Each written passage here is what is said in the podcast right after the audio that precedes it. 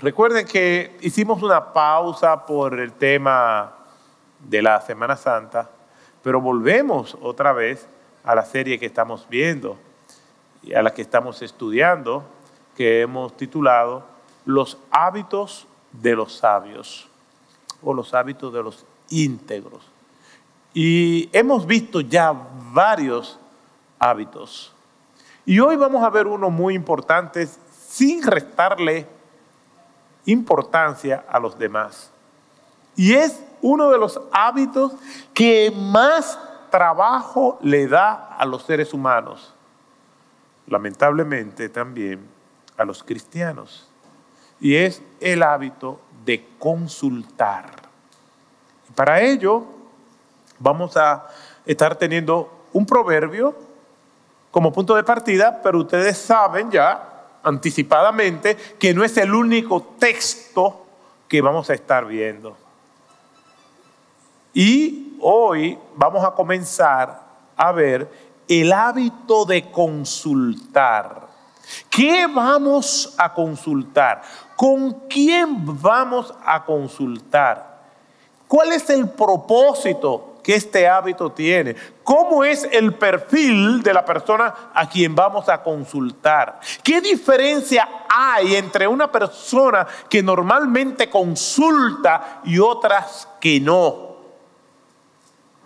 Todo eso vamos a iniciar hoy viéndolo dentro de esta serie que será un libro que eh, saldrá publicado eh, próximamente de mi autoría.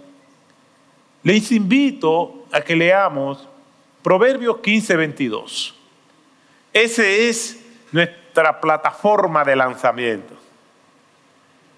Y hay muchas preguntas. ¿Por qué los hijos no consultan con sus padres decisiones trascendentales? ¿Por qué no lo hacen? Y es curioso que un hijo adolescente está a punto de tomar una decisión importante y no le pregunta a su padre o a su madre, ¿qué tú crees de esto? Sino que ellos, sin tener el expertise, la experiencia, toman esas decisiones. ¿Por qué sucede eso? Y hay varias preguntas enmarcadas dentro de todo esto que yo quisiera que meditemos. ¿Qué dice Proverbios 15, 22? Dice de la siguiente manera, sin consulta los planes se frustran, pero con muchos consejeros triunfan. Esto es un proverbio antitético. ¿Por qué? Porque une dos ideas contrarias por medio de lo que en gramática se llama conjunción adversativa, que yo siempre menciono. Pero, no obstante, sin embargo, sino, más bien. Entonces aquí dice, sin consulta los planes se frustran. Eso es lo que eh, eh, está previsto. Esta es la mayor probabilidad. Este es el pronóstico más probable de que sin consulta los planes van a fracasar, van a ser un fiasco. Entonces viene la idea contraria, pero con muchos consejeros triunfan, es decir, saldrán bien. Y uno de los principales ingredientes que contribuyen al fracaso al nivel espiritual, en la vida espiritual de la persona que está eh, viviendo su relación con Dios, pero llega a una bifurcación en su vida donde se le presentan varias ofertas, pero esta persona se encandila con una de ellas. Es seducida, pero precisamente aquello que lo está seduciendo es contrario a su fe va a erosionarla, le va a dañar, le va a alejar de su decisión con Dios, de su intimidad con Dios. Pero esta persona está seducida por esa oferta que puede ser de diferentes índoles. Pero esta persona ya decidió en su corazón, se incubó y hay un embrión seductor en su alma que como hiedra la va envolviendo. Y esta persona no consulta con nadie, sino que se rinde a merced y potestad de aquel objeto de seducción, trayendo consecuencias terribles en su relación con Dios. No consultar cosas trae ruina al alma. Y yo no estoy hablando de que todos tenemos que hablar todo lo que nos pasa en la vida. Oye, que yo voy a comer hoy al mediodía. No se trata de preguntar eso. No se trata de que si eh, voy a pintar mi casa de tal o cual color y aún eso, creo que si usted no es decorador y no tiene el chip de la decoración en su cerebro, no está mal que pregunte esto. Consultar hace que los planes triunfen. Y es un hábito que la mayoría de las personas no tienen incluyendo los cristianos. A diario en mi experiencia pastoral veo personas tomando decisiones trascendentales sin decirle a nadie. ¿Te das cuenta? Cuando están en ruinas espirituales. Y esto afecta espiritualmente. Ministerios arruinados. Personas que han fracasado en sus negocios porque no consultan a nadie. Ellos entienden que son los que saben y no consultan. No piden opinión, no le piden prestado los cerebros a otras personas que sí manejan esa área. Precisamente para que los planes triunfen. Es sorprendente. Lo común que es el fracaso en el orden espiritual, personal, ministerial, empresarial, académico, por no consultar, por no hacer partícipes a otros de sus ideas y planes con el propósito de buscar una orientación satisfactoria. No es informar, mira, yo hice esto, ¿qué tú crees? No. Y yo siempre digo que hay personas que vienen donde mí y me dicen, mira, yo estoy en esto y esto, ¿qué tú piensas?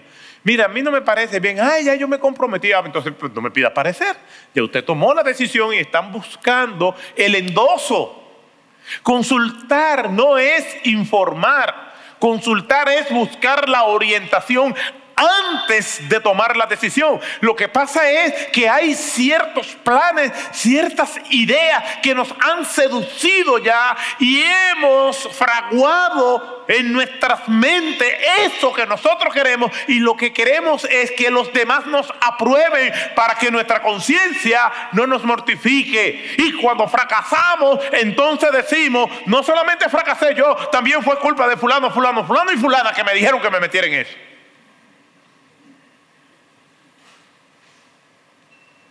Consultar es un hábito de sabio. Y no estoy hablando solamente en el contexto cristiano, porque la escritura nos dice eso, es en cualquier área de la vida. Por eso hay personas que viven de la consultoría, consultores de negocio, firmas especializadas y empresas y corporaciones enormes invierten millones y millones de dólares y euros anualmente simplemente por tener consultores externos que le orientan. Por razones diversas, hay personas que deciden tomar decisiones trascendentales sin darle participación a nadie más. O solo le dan participación a aquellos que ellos están seguros que le van a decir lo que ellos quieren. Yo hablaba con una persona y le decía, ¿y por qué no me dijiste? ¿Por qué no me consultaste? ¿Por qué no me diste participación? ¿Sabe qué me dijo? Después que está embarcado en un problema muy complejo, me dijo, no te dije porque yo sabía que tú me ibas a decir que no. Y buscó personas para que su conciencia se mantuviera adormecida, buscó personas que le dijeran que sí. Y eso se, se da a veces hasta en el inconsciente. A veces no es que tenemos mucha conciencia de eso. Algunos casos, una persona decide iniciar un negocio porque está segura que le irá bien. Hace sus investigaciones particulares, pero sin tomar en cuenta a lo que los entendidos o expertos pueden decirle solo porque ella entiende que sabe lo que tiene que hacer. Yo, mientras estudiaba, no ahora, desde hace tiempo, una persona es experta no porque es experta intrínsecamente, es decir, en sí misma. Una persona es experta porque se rodea de expertos. El que anda con sabio, sabio será. No es que una persona nace experta y como esta persona es experta en sí misma y fraguó su expertise solamente bebiendo de ella misma o se autohizo experto. No, eso no existe. Eso es una fantasía.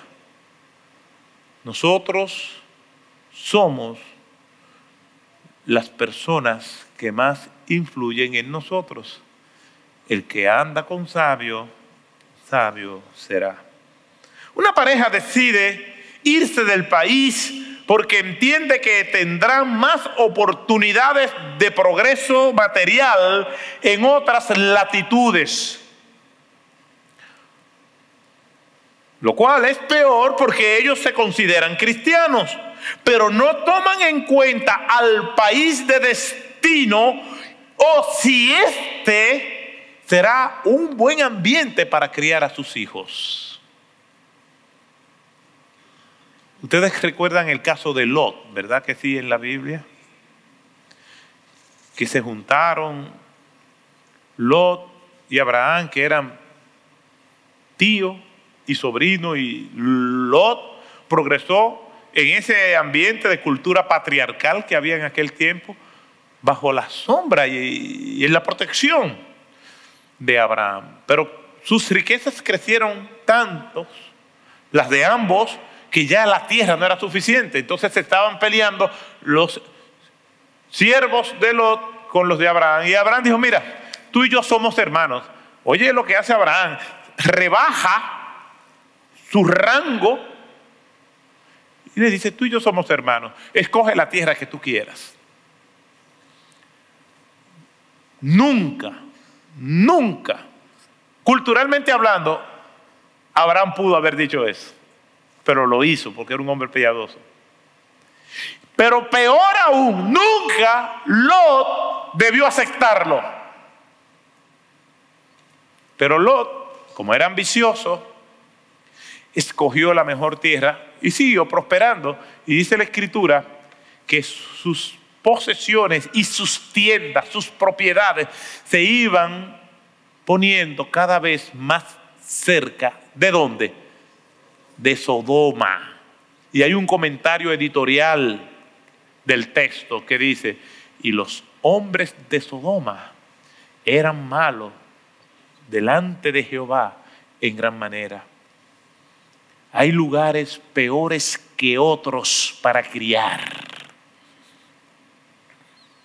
Yo me puedo pasar el día entero, porque ustedes saben que yo hablo mucho el día entero haciéndoles historias siniestras de padres que han perdido a sus hijos solamente por criarlos en el ambiente inadecuado. En ambiente que comienza en el hogar, pero es estimulado por otros fuera del hogar. Pero esta pareja no consulta y simplemente se va. Un hombre y una mujer deciden casarse sin tomar en cuenta lo que sus familiares, es decir, comenzando con papá y mamá, lo que sus familiares, lo que sus líderes de la iglesia piensan, lo que dice la Biblia, y simplemente ellos deciden casarse. Una vez, Sansón, que era un tipo que aunque fue juez de Israel, tenía un problema de carácter serio. Le dijo a sus padres, en una cultura patriarcal, buscadme esta mujer, una filistea, porque es la que me gusta. Buscadme, tráiganmela, denme permiso, ya yo me enamoré de ella. Y le dice su padre, tantas mujeres entre las hijas de Israel y tú vienes a fijarte en esta filistea incircuncisa. ¿Sabe cuál fue la respuesta de Sansón? Esa es la que yo quiero, porque esa es la que me gusta y punto. No se meten en eso. Esa es la que me mueve el esqueleto, esa es.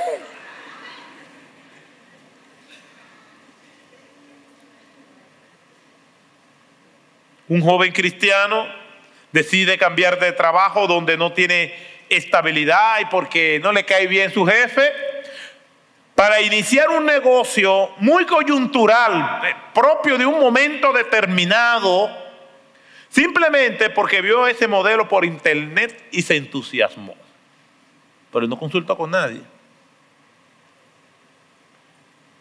Un padre de familia tiene una vida laboral muy lucrativa, le va bien, gana mucho dinero a expensa del tiempo que tiene que dedicarle a su familia y al Señor.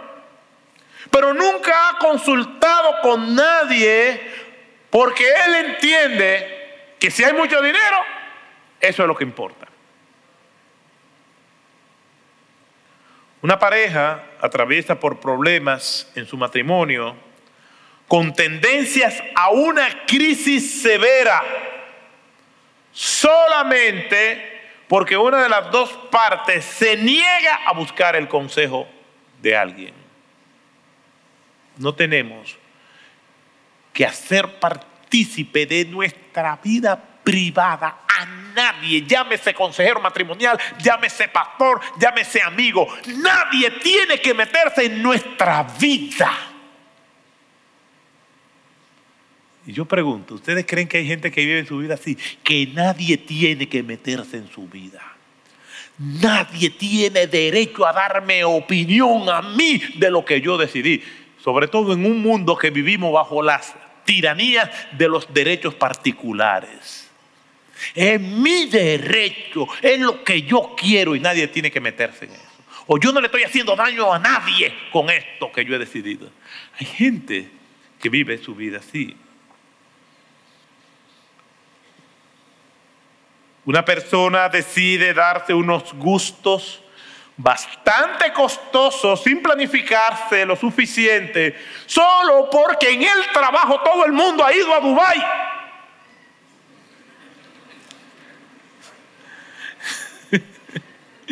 y esa es la moda. Yo no sé qué es lo que le ven a Dubái. A mí no me llama la intención a ir a un lugar artificial. Pero el esnovismo es así. Voy a hablar de eso más más adelante. El esnovista es así. Él entiende que esto le da clase porque tiene una fascinación, un delirio irracional por la dolce vita. Y sin planificarse, arrancan para comprometiendo sus ingresos en un capricho innecesario a expensas de las necesidades reales. Nunca consultaron. Justamente 15 días después de su viaje por Dubái, aparece la tarjeta buscada, viva y muerta por los acreedores. Todo esto por no consultar. Pudiéramos seguir dando más ejemplos donde el común denominador de todos estos casos es no consultar. Porque el veredicto que nos puede dar la consulta es una herida mortal a la falta de dominio propio. De decir no a esto, me gusta, lo quiero, pero no lo voy a hacer, o no es el momento, o me voy a aguantar. Porque no necesariamente estas cosas son malas, algunas de ellas son buenas, pero en el momento preciso. Esto es mucho más serio de lo que algunos pudieran pensar, porque sin consultar es posible que vivamos vidas en ruinas en todos los sentidos. Sobre todo porque el libro de los proverbios nos da tantas recurrencias y nos habla tanto de consultar que es increíble cómo pasamos por alto esto. Y he aquí algunos textos. Proverbios 11, 14, donde no hay un buen consejo, el pueblo cae, pero con muchos consejeros o en la abundancia de consejeros está la victoria. Proverbios 15, 22. Sin consulta los planes se frustran pero con muchos consejeros triunfan, que es nuestro texto de punto de partida. Proverbios 20, 18. Los proyectos con consejos se preparan y con dirección sabia se hace la guerra. Proverbio 24, 6. Porque con dirección sabia harás la guerra y en la abundancia de consejeros está la victoria. ¿Ustedes creen que todos esos textos solamente en el libro de los proverbios? Y vamos a ver más dentro del libro de los proverbios y vamos a ver más en todas las escrituras que nos hablan de la importancia de consultar. Hermano, no tomes decisiones trascendentales sin consultar. No tanto por el menú de lo que usted se va a comer hoy. No tome decisiones trascendentales sin consultar, porque le van a perseguir sus consecuencias probablemente durante gran parte de su vida o durante toda la vida por tomar decisiones importantes sin consultar. Mi hermano, mire, nosotros estamos, y en mi caso, yo, yo, he preparado esto, no es porque yo quiero controlar su vida, no me consulte a mí. Consulte gente sabia, gente que está imbuida en la miseria, simplemente por no consultar. Y cuando hablo de miseria, no hablo de miseria material, en todo el sentido de la palabra.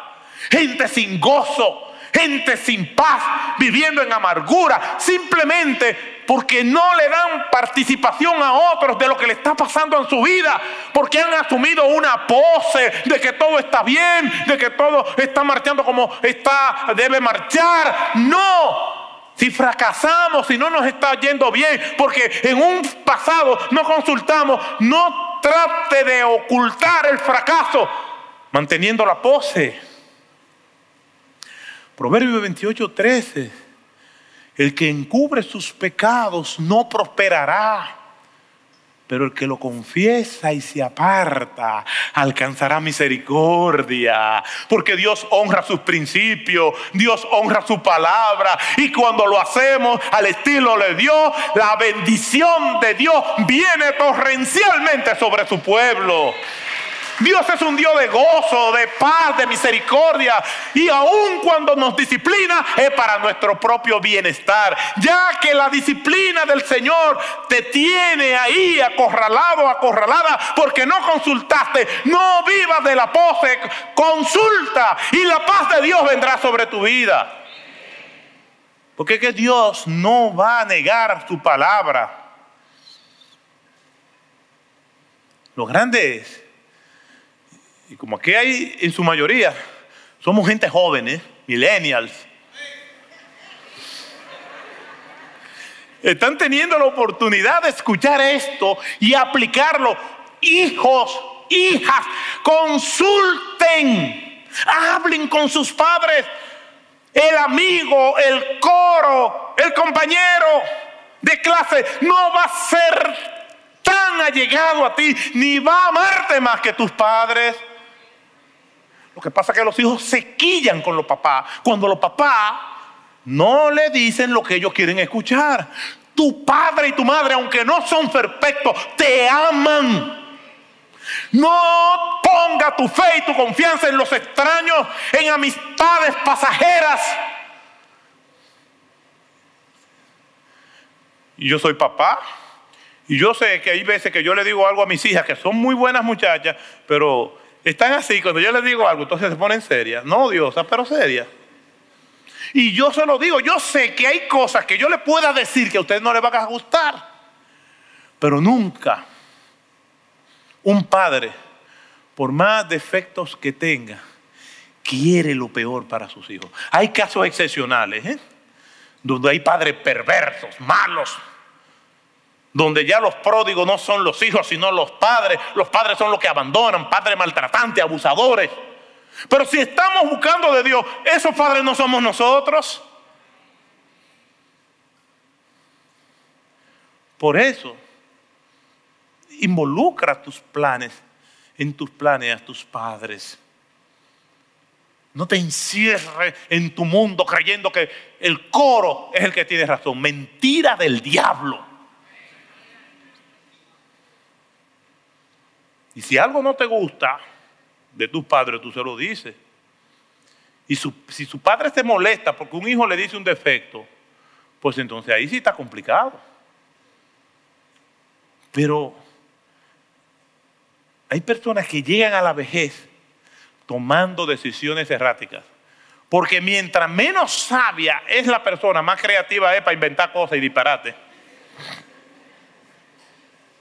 Lo peor que hay, o una de las cosas peores, es un simple con iniciativa. Yo lo conozco. Gente que no pegan una y siempre están con espontáneo. Mira, yo me voy a meter en esto y tú damas dices, pero Dios mío y llegan a viejo, perdónenme el término, loqueando, hay viejo loco.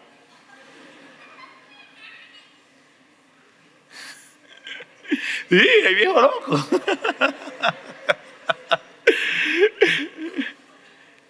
Ahora bien, consultar no es una garantía de que no va a haber fracaso.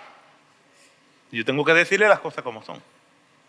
No es que nuestras decisiones y nuestros planes están blindados y están condenados o destinados al triunfo si consultamos.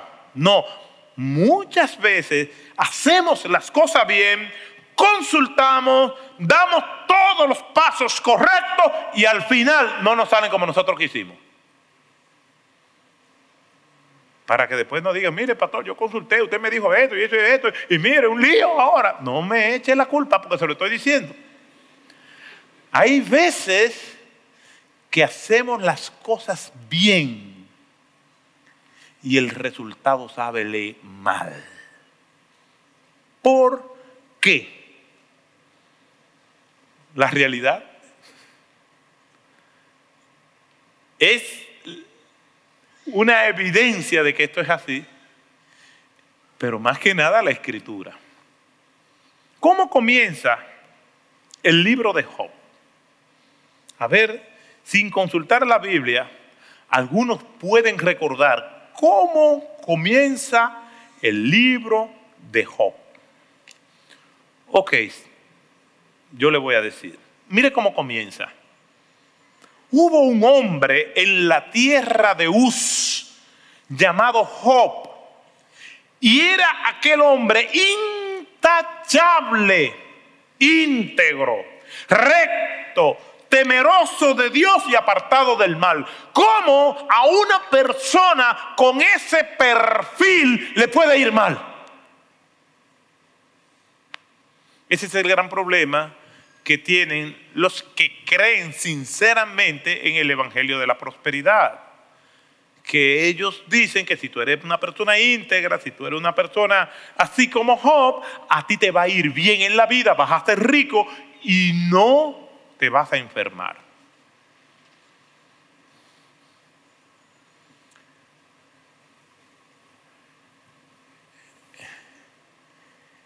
El mayor enemigo de este argumento de la teología o evangelio de la prosperidad no es la Biblia, es la realidad. ¿Por qué en países extremadamente pobres no hay evangelio de la prosperidad? No, no hay. Hermanos, Job es un hombre íntegro, recto, temeroso de Dios y apartado del mal. Esto es un libro muy antiguo, quizás, quizás el más antiguo de toda la escritura, porque sus riquezas se contabilizan en términos de reces no en plata y en oro. Mire lo que dice el versículo 3. Su hacienda era de siete mil ovejas, tres mil camellos, 500 yuntas de bueyes, 500 asnas y muchísima servidumbre. Y aquel hombre era el más grande de todos los hijos de Oriente. Sus hijos solían ir y hacer un banquete en la casa de cada uno por turno e invitaban a sus tres hermanas para que comieran y bebieran con ellos. Un hombre rico. Y ya nosotros sabemos el resto de su historia. No quiere decir que por consultar y hacer las cosas bien, los resultados serán conforme a lo esperado. El éxito o lograr lo que queremos no está garantizado solamente porque tomemos decisiones correctas o por tener el acompañamiento de los sabios y que no demos un paso sin pasar por el filtro de los expertos para garantizar de que todo saldrá bien. No hay garantía que aún haciendo eso nos vaya bien. La vida es muy complicada porque hay variantes que nosotros no controlamos y, algunos ejemplos. ¿Quién le dijo a los inversores que el sistema Fonsi de un estafador llamado Bernard Mardoff iba a causar una de las mayores catástrofes económicas a partir del 2008? Muchísimas personas se suicidó al ver millones y millones y millones y millones de dólares desaparecer. De hecho, hay un caso en particular donde se analizaron, donde una persona que perdió todo da testimonio de cómo hizo todo lo que financieramente había que hacer y resultó que él era la mejor opción. Se consultó, se planificó y todos los que invirtieron ahí perdieron todo. ¿Quién le iba a decir al presidente de una línea aérea que en el 2019 hizo una rueda de prensa para anunciar todas las celebraciones y estímulos que le iban a dar a sus clientes durante todo el año 2020. Al final del año 2020, la empresa se declaró en quiebra. Todo estaba planificado. Esto no se hace simplemente por el capricho de una sola persona. Hay una batería de consultores, de expertos, quienes dan sus opiniones al respecto. Y así nosotros podemos ver en el mundo empresarial cómo empresas que eran líderes en el mercado desaparecieron. Una marca de teléfono llegó a ser tan famosa que un presidente Mientras el servicio secreto le decía que tenía que entregar su teléfono particular, él se resistía. Por lo útil y entretenido que le era el uso de su teléfono móvil. Y esa marca es hoy historia. Y podemos citar muchos ejemplos. Hasta en el campo ministerial, una famosa iglesia en Los Ángeles que era uno de los atractivos turísticos de la ciudad por su gran arquitectura, décadas más tarde se declara en quiebra y tienen que venderla.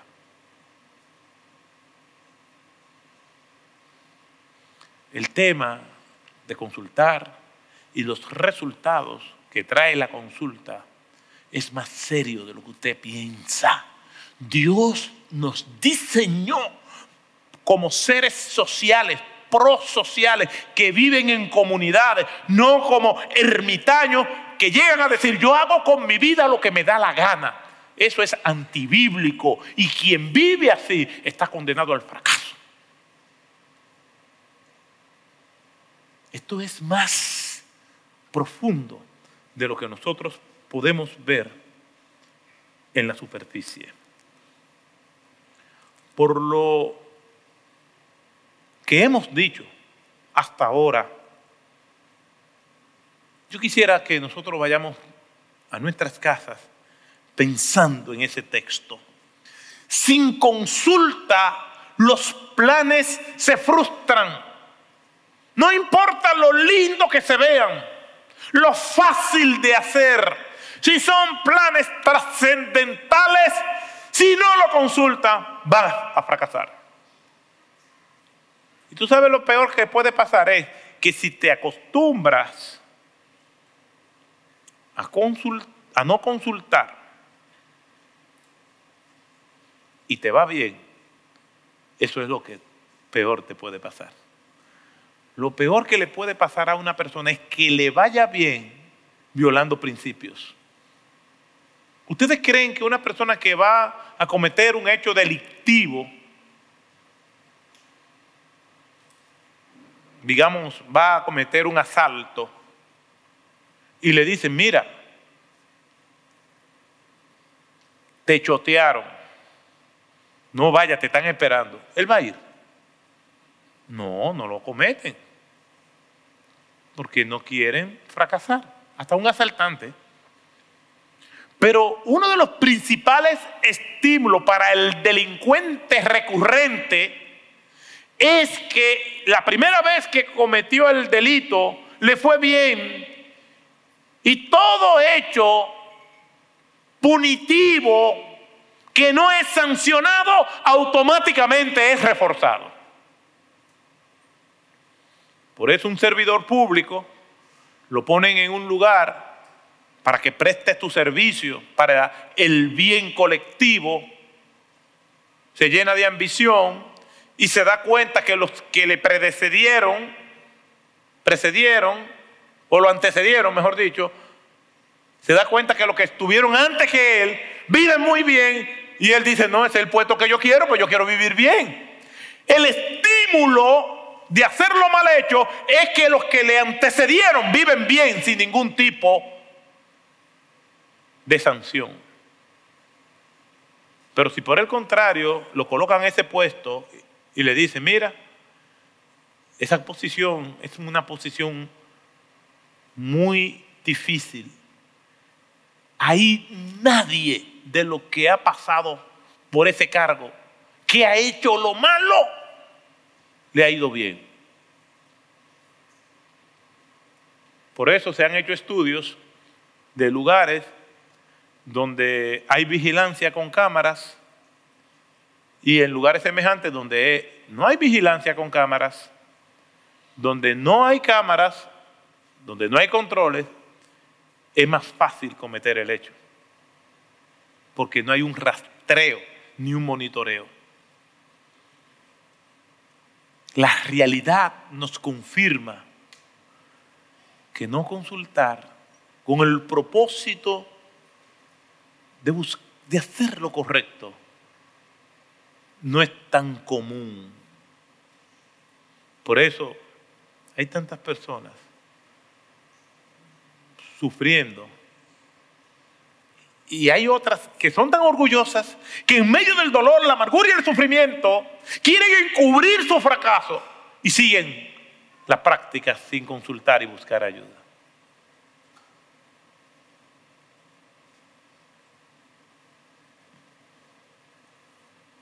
Termino con esta pregunta. Si empresas poderosas con mucho dinero invierten millones y millones que sale de su presupuesto, de sus planificaciones, para dedicarlo solamente a la consultoría externa, porque entienden que aunque tengan un gran personal, necesitan de esa ayuda, como un ser humano creado por Dios, que la Biblia le dice que tiene que consultar, pretendes vivir su vida sin darle participación a nadie que le ayude. Comenzando con hijos que no consultan a sus padres, no le hablan de sus sueños, no le hablan de sus frustraciones. Hermanos que están pasando por pruebas y viven en un hermetismo, han creado unos muros protectores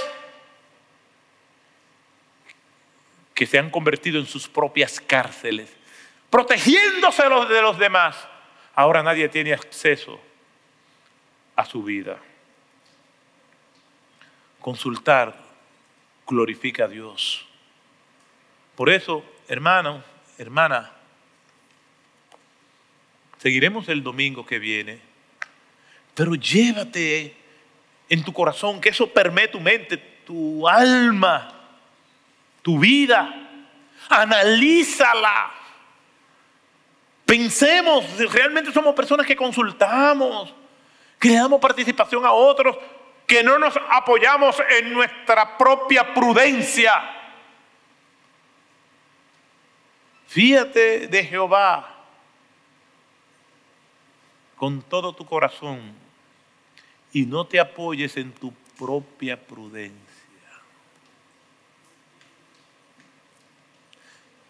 Son tantos textos que vamos a seguir viendo. No te apoyes en tu propia opinión. Porque quien vive así es un orgulloso.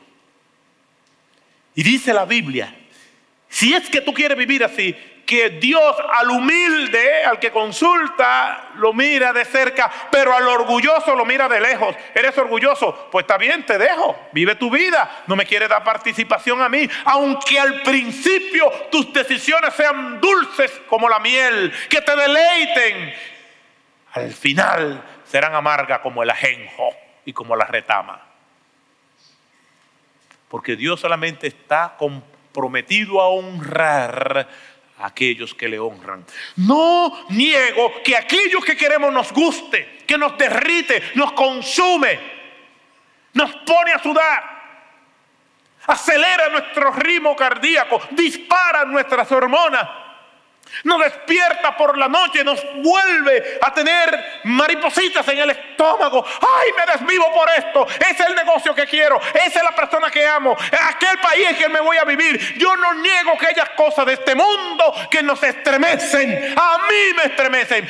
Se me ocurren muchas diabluras pero sé lo que dice la Biblia. Y le pido a Dios que me ayude, que tenga misericordia de mí y yo mismo me denuncio para que otros oren por mí, para que me sostengan en oración, Porque el hecho de que me guste no, no es suficiente para que sea la decisión correcta.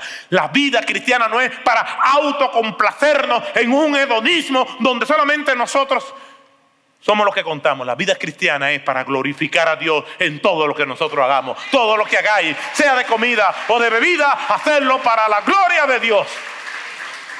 La vida cristiana puede que no sea la más bonita.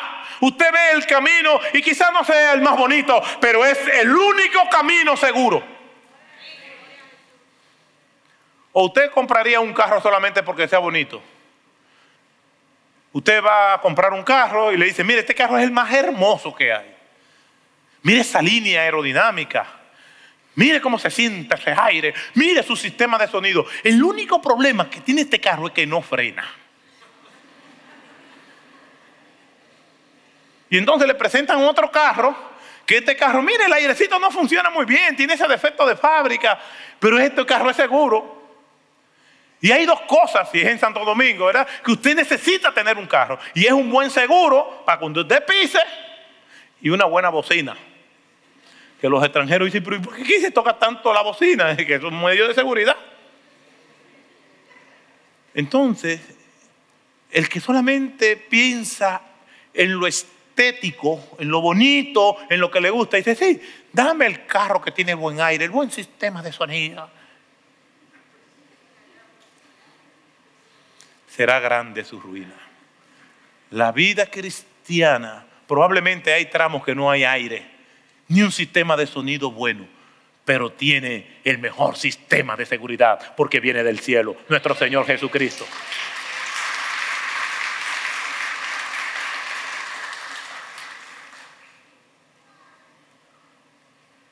El que anda con sabio, sabio será. El Señor nos bendiga.